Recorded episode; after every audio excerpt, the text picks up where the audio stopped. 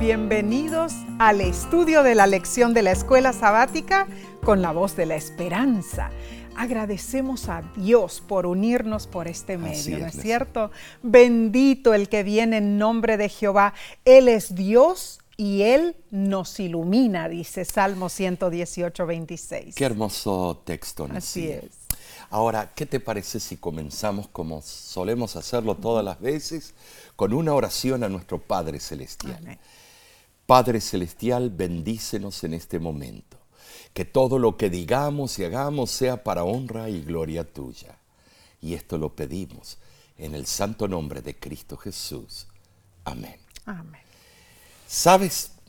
Sí, este es el momento cuando puedes compartir este estudio ah, si nos acompañas por las redes sociales. Claro que sí. Hazlo, no demores. Eh, Sabes, muchos pueden recibir esta bendición de estudiar la palabra de Dios. Así no te lo pierdas. Así sea. Bien, hoy saludamos a los que oyen y ven el programa de La Voz de la Esperanza en Finlandia. Así es. Sí. Bueno, hace un tiempo, Mar, no sé si recuerdas, recibimos un sorprendente correo electrónico. Eli Korkhonen, espero que esté diciendo el apellido sí, correctamente. No es fácil, sabemos. Eli explicaba en su comunicado que él vive en Finlandia, uno de los países más nórdicos de Europa. Y Eli aprendió el español eh, cuando estudió en España.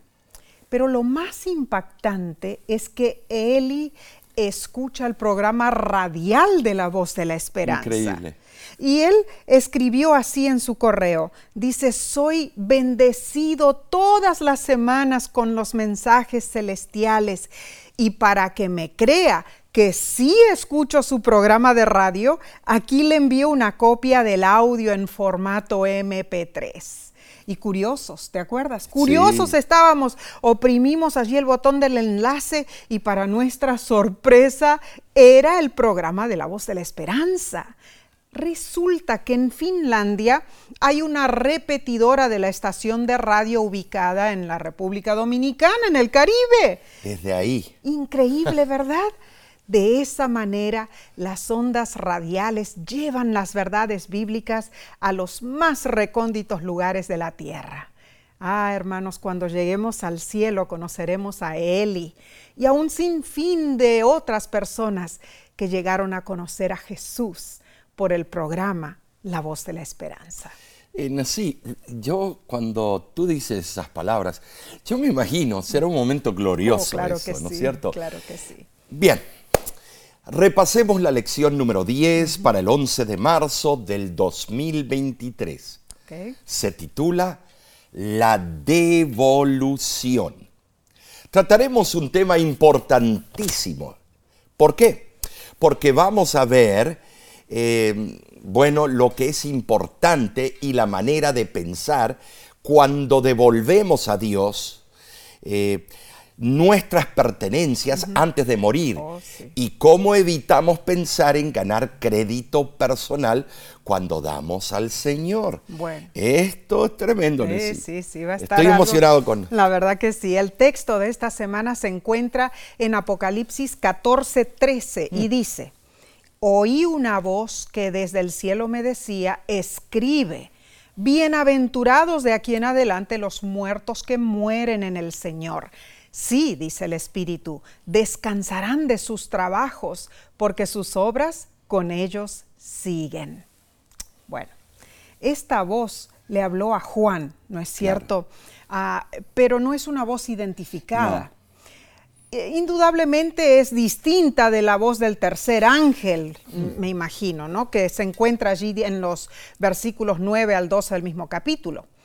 Aquí la secuencia del tiempo se refiere sin duda al periodo de los mensajes de los tres ángeles, Claro. sí, pero dentro del cual se halla el tiempo de la persecución que llevarán a cabo eh, la bestia y su imagen cuando se imponga el aislamiento social y la sentencia de muerte. Tremendo que esta lección esté atado a esos eventos. Mm. Sí, sí, sí. Tremendo. Este versículo menciona que los que mueran en el Señor en tiempos difíciles descansarán por un momento. Amén, por eso. Hasta que pase el horror de este mundo. Nosotros acabamos de poner al descanso a nuestra tía. Eh, fue un momento bien triste, la extrañamos. Y sabemos lo que la muerte hace, ¿no es cierto? y dice que ellos tendrán el privilegio de participar de la resurrección especial, la que precederá a la resurrección general de los justos, en el día de la segunda venida de Jesús. O sea, los que son perseguidos. Claro. Mm. Ahora, Nesí, fíjate que no menciona esa bendición a todos los muertos. No, no. No sino únicamente a los que mueren en el Señor. Ah, esta es una linda esperanza. Veremos a nuestros antepasados. Claro, claro. Eh, esto es lo que nos mantiene eh, con fe a los hijos de Dios. Ahora, hermanos, el pensamiento de tener que enfrentar la muerte nunca es fácil, ¿verdad? Y al hablar de finanzas, a medida que nos acercamos al final de nuestros años de ganancias, nuestro enfoque se vuelve hacia la preservación de nuestros bienes para el final de la vida. La transición del trabajo a la jubilación puede ser una experiencia muy traumática en muchos ámbitos. Pero en términos de nuestras finanzas, ¿cuál es la mejor manera de proceder. Cuando somos jóvenes, estos problemas no, bueno, nos aquejan tanto, ¿no es cierto? Pero a medida que envejecemos, casi naturalmente comenzamos a preocuparnos por el futuro. Los temores más comunes son morir demasiado pronto, o sea, antes de que se provea para la familia, y eso es normal. Tú y yo, lo, eso nos pasa por la mente. Vivir demasiado tiempo, o sea, sobrevivir a nuestros activos o ahorros, es otra preocupación. Y también sufrir de una enfermedad catastrófica cuando todos nuestros recursos podrían desaparecer en un instante con los gastos y costos de la medicina hoy en día. Y también la discapacidad y el deterioro mental y físico eh, nos, hace, nos hacemos la pregunta, ¿quién nos cuidará a nosotros? ¿Quién se va a preocupar por mí? Es cierto que todas estas preguntas y preocupaciones nos aquejan ya en los últimos años de nuestra vida, ¿verdad? Joyas de los Testimonios, tomo 1, página 173 dice, todos estos temores tienen su origen en Satanás. Si ellos asumiesen la actitud que Dios quiere que asuman, sus postreros días podrían ser los mejores y más felices. Deben de poner la ansiedad y las cargas, ocupar su tiempo tan felizmente como puedan y prepararse así para el cielo. ¿Y cómo nos preparamos para el cielo? Hay un consejo interesante de parte de la autora americana ah, Maya Angelou, quien dijo, aprendí que no debes pasar por la vida con guantes de béisbol en ambas manos. Tú necesitas ser capaz de devolver algo. Cuando aprendas algo, enséñalo. Cuando recibas algo, compártelo. Este es un buen consejo de parte de esta escritora debemos tomarlo en cuenta, ¿verdad? Omar, esta semana repasaremos puntos muy importantes. Así es, Pero especialmente repasaremos la exhortación de Dios con respecto a nuestros últimos años. ¿Qué cosas debemos hacer? ¿Qué debemos evitar hacer? ¿Y qué principios debemos seguir? Bien, prosigamos entonces con la lección del domingo 5 de marzo titulada El rico insensato. Oh, tremendo esto. ¿Habrá ricos insensatos? Ah, bueno. Lucas relata una parábola de Jesús que contiene puntos selectos para estas eh, lecciones. Ahora, ¿qué les parece si vamos a nuestras Biblias y vamos al libro de Lucas, capítulo 12, versículo 16 al 21. Y leamos juntos.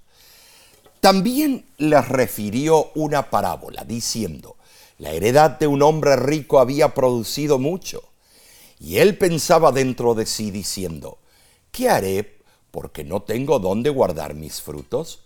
Y dijo, esto haré, derribaré mis graneros y los edificaré mayores, y allí guardaré todos mis frutos y mis bienes, y diré a mi alma, alma, muchos bienes tienes guardados para muchos años, repósate, come, bebe y regocíjate.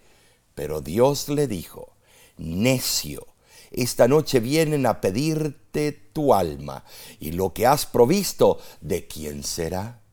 Así es el que hace para sí tesoro y no es rico para con Dios. Oye, Omar, esta parábola es tremenda, ¿no es cierto? Es impresionante porque esto pasa continuamente. La verdad que sí. Y da a entender que las cosas materiales no son lo más importante en nuestra vida. Ahora, debemos recordar que nosotros somos los que depositamos la semilla en la tierra y la cuidamos lógicamente de la mejor forma posible. Pero es Dios quien hace crecer esa semilla, hermanos. El hombre siempre se ha inclinado a atribuirse el mérito de lo que Dios le ha concedido. Y dice en su corazón, mi poder y la fuerza de mi mano me han traído esta riqueza. Deuteronomio 8, 17. Este es un engaño fatal. Aunque de esta parábola podemos sacar muchas lecciones, Jesús incluyó aquí lo que no debemos hacer en la jubilación. Qué bueno que estamos yendo al campo de la jubilación, ¿no es cierto? Ahora, si alguien deja de trabajar, bueno, se jubila. Para vivir de sus bienes acumulados, debe tener cuidado y tomar esta historia bíblica en serio. ¿Por qué digo esto? El problema no es trabajar arduamente, no es obtener riquezas a medida que uno envejece. El verdadero problema está en la actitud que tengamos al acumular nuestras riquezas. Las palabras del rico en la parábola, repósate, come, bebe, regocíjate, expresa el verdadero problema intrínseco de ese dicho. Bueno, el hombre consideró el asunto y después de pensarlo bien, llegó, según su parecer, a, podríamos decir, a una conclusión lógica para él. Lastimosamente ese hombre no reconoció que Dios le había concedido la abundancia. Omar, el egoísmo de su vida, de su punto de, creencia, ¿no es cierto? Fue lo que lo ensegueció, ¿no es cierto? Él no vio las necesidades de sus prójimos, no. El hombre en esta parábola había amasado una fortuna y estaba por retirarse de sus actividades. O sea, se dedicaría a disfrutar de las buenas cosas de la vida sin pensar más en trabajar. ¿Sabes, sí? sí. Eh, lo más probable, esta parábola fue algo verídico. Oh, no, no fue algo alegórico o simbólico. Muy posible. Eh, porque la gran mayoría de sus parábolas eran de eh, hechos reales. que estaban ocurriendo alrededor de ellos en tiempo real. Estoy de acuerdo contigo, Omar. Eh, este hombre estaba segurísimo que él tenía más que suficiente para que le alcanzara el resto de su vida. Pero Jesús fue claro nuestra existencia en esta tierra debe apartar los pensamientos de nosotros mismos, elevarlos a Dios y proyectarlos hacia nuestro prójimo. Eh, Sabes, eh, hermano y hermana, la lección indica que si durante la última etapa de la vida pensamos solo en nosotros mismos, ¿sí? ignorando las necesidades de los demás y la causa de Dios, estamos siguiendo el ejemplo del rico insensato. Ahora, No hay indicio en la parábola de que el hombre rico fuera perezoso o deshonesto. No, no, no, ese no es el problema. Su error radicaba en cómo gastaba lo que Dios le había confiado. Entonces, debido a que no sabemos el día de nuestra muerte, debemos estar preparados viviendo para hacer la voluntad de Dios, no alimentando una existencia, bueno, egoísta. Esto es correcto y debemos mencionar otro punto importante. El cuadro general bíblico es que una persona trabaja y sigue siendo productiva mientras pueda, mientras tenga fuerza. Es interesante que los autores de los libros proféticos de Daniel y Apocalipsis, según muchos creen, ellos ya contaban con 80 años de edad cuando completaron su trabajo. Y esto era en una época que la edad promedio de muerte era de unos 50 años increíble. Y si vamos al siglo XIX, Elena G. de White publicó sus libros más conocidos como El deseado de todas las gentes después de haber cumplido los 70 años de edad. Entonces, el consejo es claro. Mientras estemos sanos, no deberíamos dejar de ser productivos y en la medida de lo posible debemos seguir haciendo bien a nuestro prójimo, hermanos. Bueno, la jubilación en sí no es un concepto bíblico, Mar, por así decir. Es un concepto cultural, hermanos. Bueno, sí. Entonces, del punto de vista bíblico, si Dios nos da aliento, es porque, porque todavía tiene trabajo para nosotros. ¿ah? Claro. Nuestro objetivo debe ser terminar bien nuestra vida, aunque quizá de manera diferente a cuando trabajábamos tiempo completo, ¿no es cierto? La edad dorada puede ser una etapa de la vida en la que se puede usar dones, mm. habilidades, destrezas para glorificar a Dios. Claro que sí, Nessie. Y yo espero que Dios no se retire, oh, no, se jubile. No, no, no. Ahora, esto no quiere decir que no debas disfrutar de tus nietos o viajar. Sin embargo, si el enfoque de esta etapa de tu vida está concentrado solo en ti y en tu comodidad, puede ser que te estás perdiendo el gozo que Dios ha planeado para ti. Un hijo de Dios nunca se jubila realmente, más bien adapta su vida y sus capacidades a medida que envejecen en sí. Oh, tremendo. Esto es un reto tremendo para todos nosotros. en realidad, seguir buscando oportunidades para servir a quienes Dios ha puesto en nuestro camino. En Mateo 24, del 44 al 46, Jesús aconseja a los que esperamos su segunda venida que no solo velemos, sino que también sigamos trabajando. Mm, es cierto. Un concepto diferente al que estamos acostumbrados, ¿verdad? Sea la edad que tengamos o, sea las riquezas que acumulemos, nos debemos preguntar, ¿para qué estoy viviendo? Que Dios nos ayude, hermanos, a vivir para su causa. Si estás disfrutando la enseñanza de esta lección y te hallas en las redes sociales, ponle allí un like, un me gusta. Bien, seguiremos estudiando en unos segundos. No te vayas. Volvemos pronto.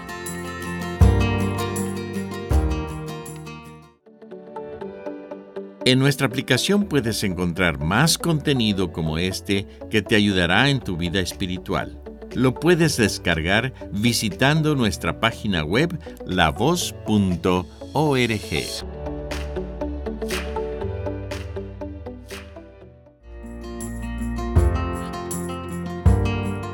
Relacionado con este tópico, bien dijo Albert Einstein, una vida vivida para los demás merece la pena ser vivida.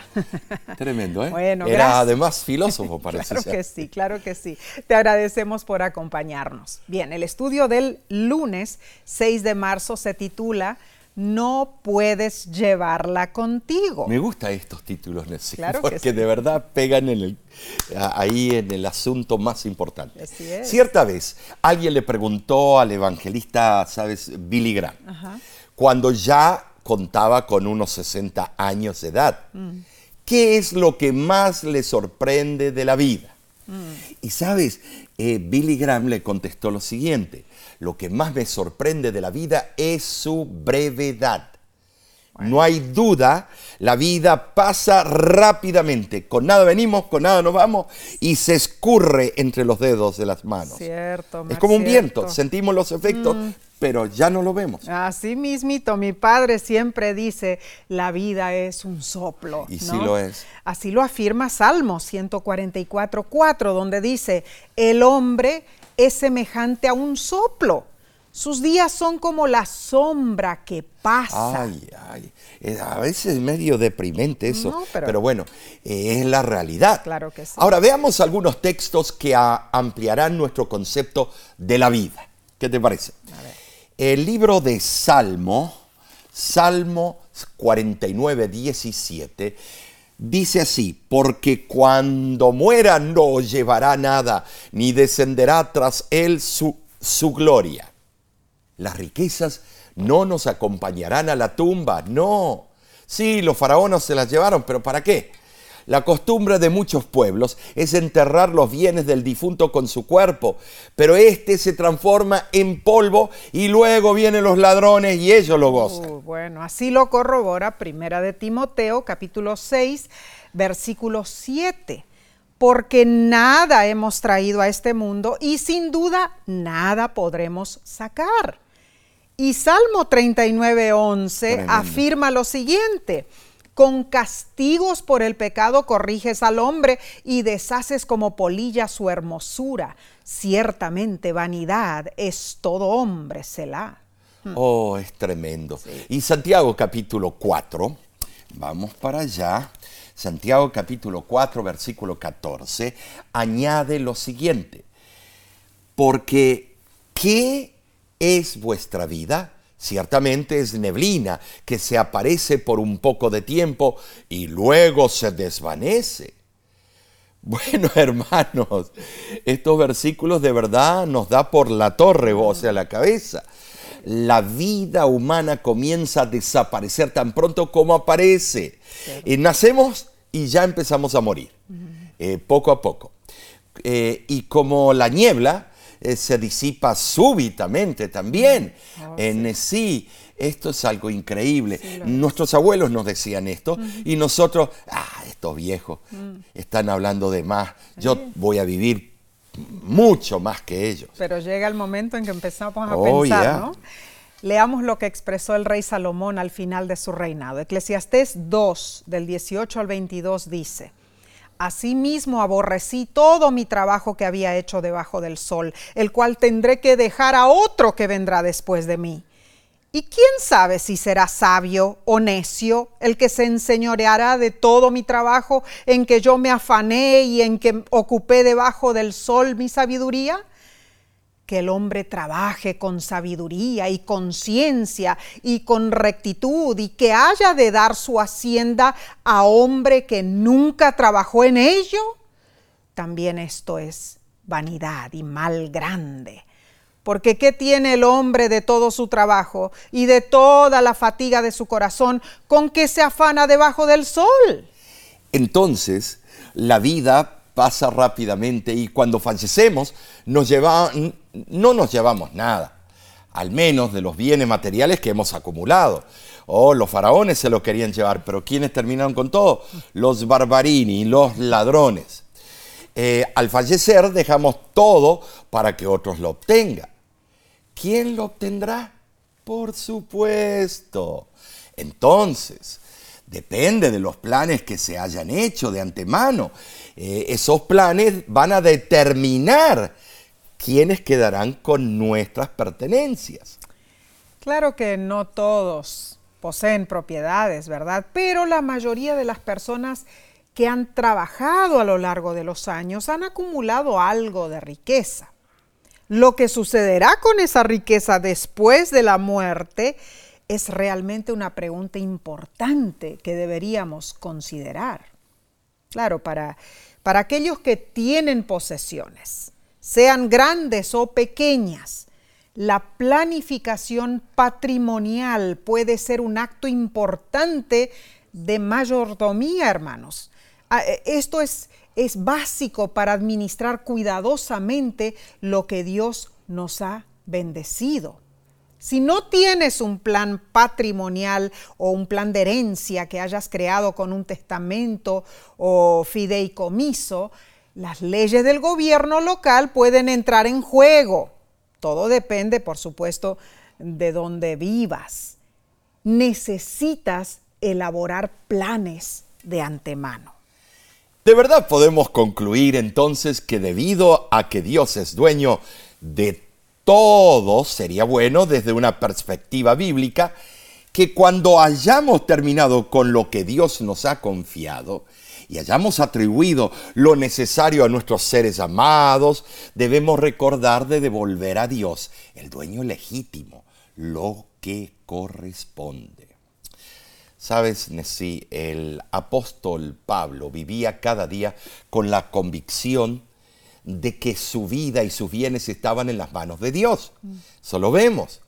Por eso él podía decir que todos sus planes estaban sometidos, eh, bueno, a la voluntad del Señor. Él lo, lo repitió un montón de veces. Amén, amén. Ahora, cuando nos sometemos a la voluntad de Dios, debemos recordar que los caminos de Dios a veces no concuerdan con los nuestros, ¿no es cierto?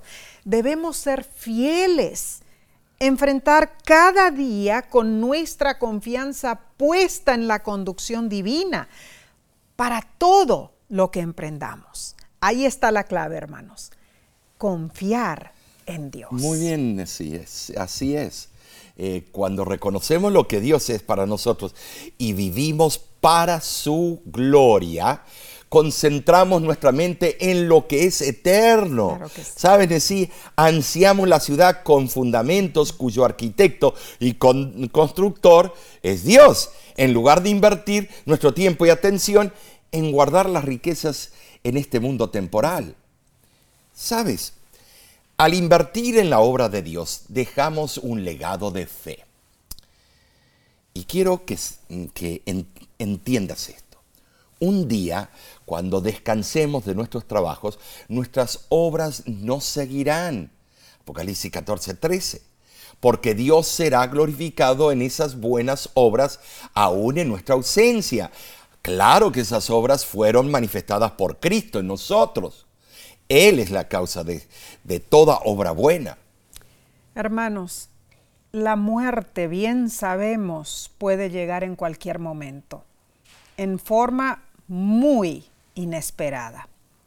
Entonces, Omar, la lección hace la pregunta, ¿qué pasaría con tus seres queridos si fallecieras hoy?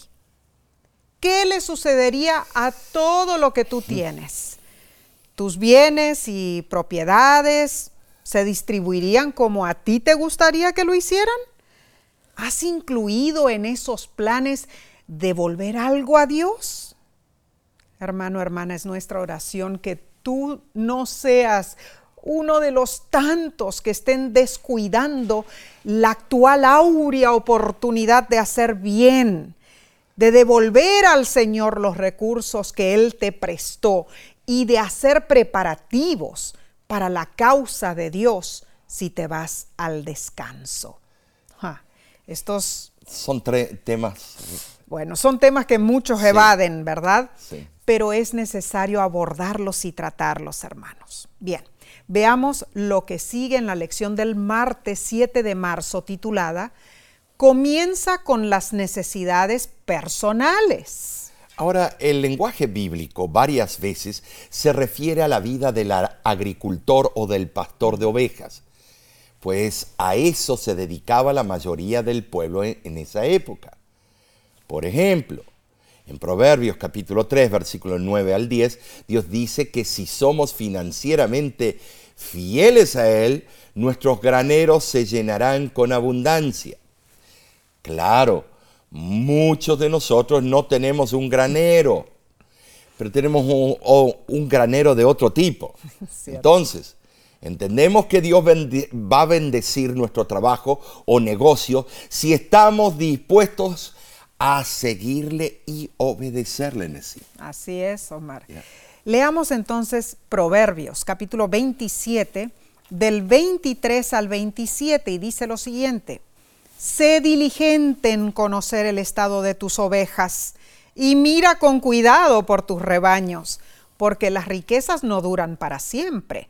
Los corderos son para tus vestidos y los cabritos para el precio del campo y la abundancia de leche de las cabras para tu mantenimiento, para mantenimiento de tu casa y para sustento de tus criadas. Muy importante. Tremendo, Nancy. Hay dos principios presentados en estos versículos. Número uno, Debemos atender bien nuestras finanzas y ser diligentes para tener lo suficiente para nuestra familia. Número dos, considerando que un día se declinará nuestra fuerza, necesitamos estar preparados para la vejez. Y ahí viene el problema, si pensamos que nunca vamos a envejecer o a enfermarnos. Prestemos atención al último verso y lo voy a leer en la nueva versión internacional, eh, Proverbios 27, 27 dice así, tendrás leche de cabra en abundancia para que se alimenten tú y tu familia y toda tu servidumbre. Eh, bueno, ¿qué podría significar esto en términos modernos? Tal vez eh, puedes sugerir lo siguiente. Revisa tus registros financieros y determina el estado de tus negocios. O haz un balance financiero y compara la relación deuda versus capital que tengas. Oh, bueno. Tremendo. Sí, sí, muy cierto. Ahora, sabes, Omar, de, de vez en cuando, durante nuestros años productivos, siempre es apropiado revisar nuestro testamento y también otros documentos, velar por los bienes activos que tenemos y actualizar esos documentos según sea necesario. Saben, sí, hemos llegado a iglesias que hemos hecho la pregunta, tienen un testamento y era el 99.9% que no habían hecho nada. Oh, sí, sí. Nada. Bueno, eh, los documentos como los testamentos y fideicomisos implementan al principio del proceso la planificación de herencia para que sirvan de protección contra una muerte prematura o si llegamos a estar imposibilitados de decidir por razones de salud, ¿no? Claro. Eh, la idea, hermanos, es planificar con anticipación lo que sucederá con tus posesiones una vez que ya no sean tuyas.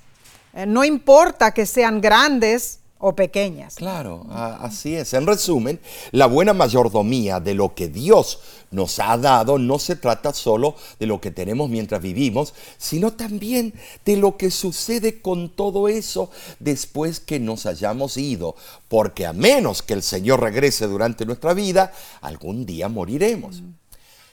Ahora, y todas nuestras posesiones materiales, sean pocas o muchas, sabes, si no haces planes, quedarán, bueno, van a quedar atrás, pero ¿a quién? Entonces, depende de nosotros ahora hacer provisiones para aquello con lo que hemos sido bendecidos. Puede ser una bendición también para otros y para el avance de la obra de Dios. El gran predicador Spurgeon, él ah, comentó en cierta ocasión lo siguiente, los que son diligentes generalmente prosperan y los que son diligentes en cosas espirituales tendrán todo lo que sus almas necesiten. Estarán vestidos con la túnica de justicia, estarán bien alimentados y estarán satisfechos. Que la sabiduría de estos proverbios se le dé en la vida cotidiana, que podamos ser sabios como serpientes e inofensivos como palomas, pero sobre todo, que la sabiduría celestial nos sea dada en todas las cosas espirituales a la alabanza de nuestro Señor y Salvador Jesucristo. Seamos diligentes, hermanos, hermanas, sabios como serpientes e inofensivos como palomas.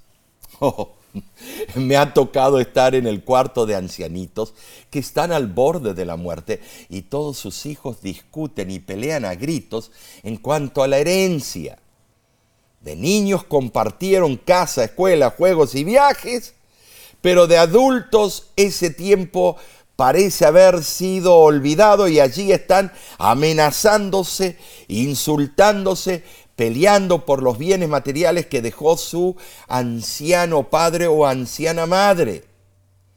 ¿Sabes? Sí, esas batallas que pueden llegar hasta amenazas de muerte, tristemente suceden muy a menudo. Nosotros tuvimos que lidiar con oh, casos así. Oh, sí. Bueno, un ejemplo fue cuando falleció el famoso empresario de México, Roberto Garza Sada, en 2015. Oh, yeah.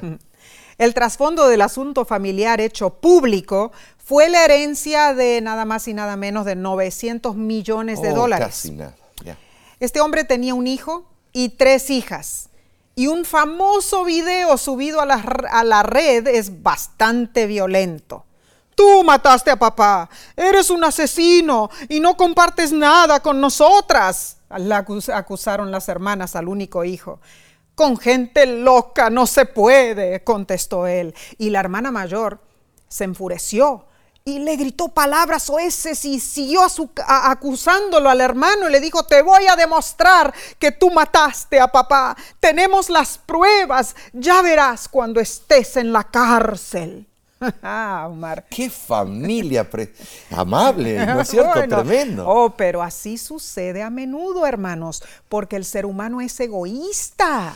Es, es cierto lo que dice Proverbios 27, 24. Las riquezas no duran para siempre. Por esto es importante hacer arreglos de antemano.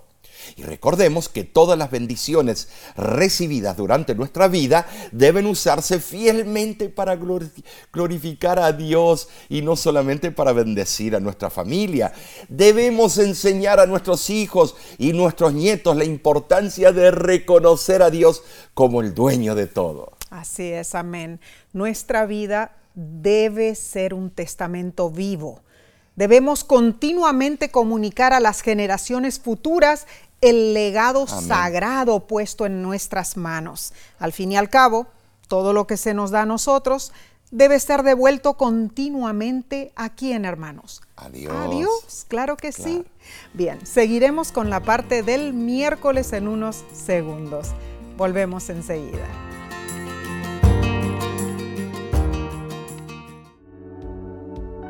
Con seguridad estás disfrutando este estudio de la escuela sabática. Te invitamos a buscarlo en formato de video por nuestro canal de YouTube. Lo puedes encontrar en youtube.com diagonal La Voz de la Esperanza.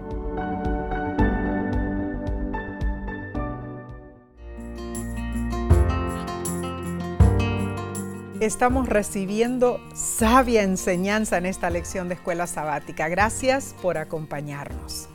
Bien, pasemos al estudio del miércoles 8 de marzo titulado Caridad en el lecho de muerte. Oh, esto es bravo, sí, La lección da cuatro textos. para extraer principios importantes con respecto a cómo debemos lidiar con el dinero mientras estamos vivos. El primero se encuentra en Primera de Timoteo, capítulo 6, versículo 17.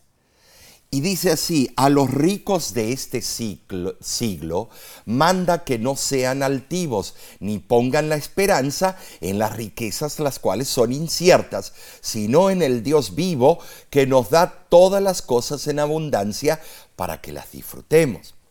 ¿Sabes? Aquí Pablo advierte acerca de los peligros espirituales que enfrentan los que procuran, eh, bueno, una seguridad exclusivamente material ceder a la tentación de fijar nuestra esperanza a la incertidumbre de las riquezas, eh, sí puede causar eh, detrimento en nuestra vida y lo vemos constantemente en las noticias, en todas partes. Muy cierto. Y segunda de Corintios capítulo 4, versículo 18 dice, no mirando nosotros las cosas que se ven, sino las que no se ven pues las cosas que se ven son temporales, pero las que no se ven son eternas. Pablo nos explica que podemos ver las aflicciones de esta vida en su verdadera perspectiva y catalogarlas como consecuencias transitorias. Debemos mantener nuestra mirada fija en las glorias del reino eterno. Y el siguiente versículo, muy interesante, está en el Antiguo Testamento, es Proverbio capítulo 30, versículo 8. Dice así, vanidad y palabra mentirosa, aparta de mí. No me des pobreza ni riquezas, manténme del pan necesario. Qué interesante ¿eh? escribir de esa manera. El que lo escribió era una de las personas más ricas de la mm. tierra. Esta fue la oración del sabio Agur. Así es. Bueno, no sabemos si de verdad era el más rico, pero tenía sus, sus bienes. Hacer oraciones como esta no es muy común hoy en día. No recuerdo que alguien le pidiera a Dios que no le diera riqueza. Al contrario, las personas siempre quieren más, siempre queremos más. Porque ahora uno se tiene que hacer la pregunta, ¿por qué Agur no quería riqueza? La respuesta está en el siguiente versículo, Proverbios 30, versículo 9. No sea que me sacie y te niegue y diga quién es el Señor. Los que tienen más de lo que necesitan están expuestos a no depender de Dios y olvidarse de Él. Eh, cuando las cosas están bien, seamos sinceros, no, ni vemos necesidad de ir a la iglesia, de ir a los cultos o las reuniones de los miércoles, mm. del grupo pequeño, porque todo está bien. Entonces, que nadie me saque de, mi zona de confort, Tennessee. Pero llega el momento que sí Ahí sí volvemos todos a la iglesia ah, cuando las cosas van mal. Sí, sí, sí. Y Eclesiastés capítulo 5, versículo 10 dice, el que ama el dinero no se saciará de dinero, y el que ama el mucho tener no sacará fruto también esto es vanidad. Bueno, en resumen, el, el avaro no importa cuánto tenga, siempre lo considera insuficiente y desea más. La persona que dice yo quiero ganarme un millón de dólares, cuando lo gana, nunca es suficiente. La vida dedicada al amontonamiento de riquezas rara vez se satisface con lo que ha acumulado.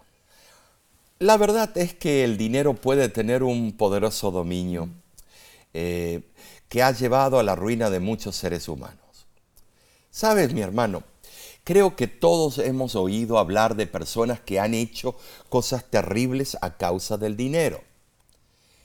Sin embargo, no tiene por qué ser así. Hemos visto en las noticias hijos asesinando a sus padres. Por el poder de Dios podemos vencer el intento del enemigo de tomar lo que debe ser una bendición para convertirla en una maldición. O sea, las riquezas pueden ser algo positivo si los, las administramos bien y para la honra de Dios. En el contexto de ser un buen mayordomo en la planificación para la muerte un peligro que enfrentamos todos es la tentación de atesorar activos ahora, justificando ese atesoramiento con la idea de que, bueno, cuando me muera entonces podré darlo todo para la causa de Dios. Y, eso es peligroso. Bien, esa idea es quizá mejor que gastarlo todo ahora pero podemos y debemos hacer arreglos caritativos para la obra de Dios en el presente. La sierva del Señor en Testimonios para la Iglesia, volumen 5, página 144, dice, vi que muchos se abstienen de dar para la causa y procuran acallar la conciencia, diciendo que serán caritativos al morir ni siquiera se atreven a ejercitar fe y confianza en Dios, contribuyendo algo mientras tienen vida. Sin embargo, esta caridad de último momento no es lo que Cristo requiere de sus seguidores. Aquellos que se aferran a su propiedad hasta el último momento la entregan más bien a la muerte que a la causa. Continuamente se experimentan pérdidas. Los bancos quiebran y la propiedad se consume de mil maneras. Muchos se proponen hacer algo, pero dilatan el asunto y Satanás obra para evitar que los recursos entren del todo en la tesorería. Se pierden antes de ser devueltos a Dios y Satanás se regocija porque así ocurre. Esto es serio, Nessie. Sí lo es. Debemos ser cuidadosos en poner excusas para no dar de nuestros bienes materiales ahora mismo. ¿Para, eh, ¿Para qué? Para la causa de Dios. El libro Consejos sobre Mayordomía Cristiana, página 339, nos exhorta de una manera muy enfática. Dice así, aquello que muchos se proponen postergar hasta que estén por morir, si fuesen verdaderos cristianos lo harían mientras están gozando plenamente de la vida. Se consagrarían ellos mismos y su propiedad a Dios y mientras actuasen como mayordomos suyos, tendrían la satisfacción de cumplir su, su deber. Haciéndose sus propios ejecutores, satisfarían los requerimientos de Dios ellos mismos antes de pasar la responsabilidad a otros. La verdad que lo que leíste, Omar, impacta, ¿no es cierto? En serio. Pero detengámonos un momento aquí en unas palabras que dijo la sierva del Señor. ¿Qué quiere decir esta cita con ser su propio ejecutor? Ya. Bueno, en un típico testamento el encargado nombra a un ejecutor, un albacea, para, bueno, para distribuir los bienes después de su muerte, es, en armonía con sus deseos expresados en el testamento, ¿no? Pero la persona que decide ser su propio ejecutor simplemente distribuye sus bienes mientras aún vive, Omar. Claro. Al hacerlo, esa persona tiene la satisfacción de ver los resultados y de saber que está manejando adecuadamente los talentos que Dios le ha encomendado. Es muy interesante el consejo, ¿verdad? La verdad que sí. que sí. Bien, el estudio del jueves 9 de marzo se titula El legado espiritual. Muy buen tópico es este. ¿Por qué? Porque ahora vamos a ver qué legado podemos dejar. Somos mayordomos y, y somos administradores de lo que Dios nos da. Dios es dueño de todo, hermanos. Él nos da la vida y la fuerza para obtener cualquier cosa. Es lógico entonces que cuando hayamos terminado con lo que Dios nos ha dado y hayamos cuidado de nuestra familia, que nos que devolvamos para su obra. Claro y que sí. a- eso a veces es un tópico que duele y enoja a muchos. Ah, Cierto. Eh, leo del libro Consejos sobre Mayordomía, página 356. Al dar para la obra de Dios, nos estamos haciendo tesoros en el cielo. Todo lo que depositamos arriba está asegurado contra el desastre y la pérdida y está aumentando en valor eterno y perdurable, lo cual se registrará en nuestra cuenta en el reino de los cielos. Hay muchas ventajas para dar ahora, mientras vivimos, por la causa del Señor. Mira, eh, voy a presentar algunos puntos. ¿Cuáles son esas A ver. ventajas? Número uno, el donante puede ver los resultados de su ofrenda. Un nuevo edificio de iglesia, un estudiante en la Universidad Adventista, una semana de evangelismo financiada, etc. Número dos, la obra de Dios se beneficia ahora. Número tres, Nessie. No hay peleas entre familiares o amigos después de su muerte. Mm, Cierto. Y número cuatro, se da buen ejemplo a la familia, ejemplo de generosidad y amor por los demás y por la obra de Dios. Número cinco, se minimizan las consecuencias de impuestos al, al patrimonio. Y número seis, Nessie, se garantiza que la ofrenda se hará, eh, bueno, o se dará a la entidad religiosa deseada. Claro. Ahora, en séptimo lugar, se demuestra que el corazón del donante cambió del egoísmo al desinterés. Y número ocho, se almacena tesoros en el cielo. Y esto es relevante. Nessie. Sí, qué hermoso, excelentes razones para ofrendar en vida, hermanos. Y la lección añade, es difícil saber cómo habría sido la vida en la tierra si el hombre no hubiera pecado. De seguro no habría habido acaparamiento, codicia, pobreza, lo que ha plagado al mundo. Nuestro sentido de propiedad, por lo que hemos trabajado, aunque lo hayamos hecho honestamente y es legítimamente nuestro, es una manifestación personal en un mundo caído. Pero independientemente de cuánto poseamos, hay algo que debemos recordar. ¿Qué es lo que debemos recordar, hermanos? Salmo 24.1 lo contesta. De Jehová es la tierra y su plenitud, el mundo y los que en él habitan. Nunca olvidemos, hermanos, todo le pertenece a Dios. La segunda venida de Cristo es nuestra bendita esperanza. Hemos imaginado lo asombroso que será cuando Jesús venga en las nubes de los cielos. ¿Sabes decir? Ansiamos escuchar las palabras, bien siervo bueno y fiel, pero ¿qué si morimos antes de que Jesús regrese?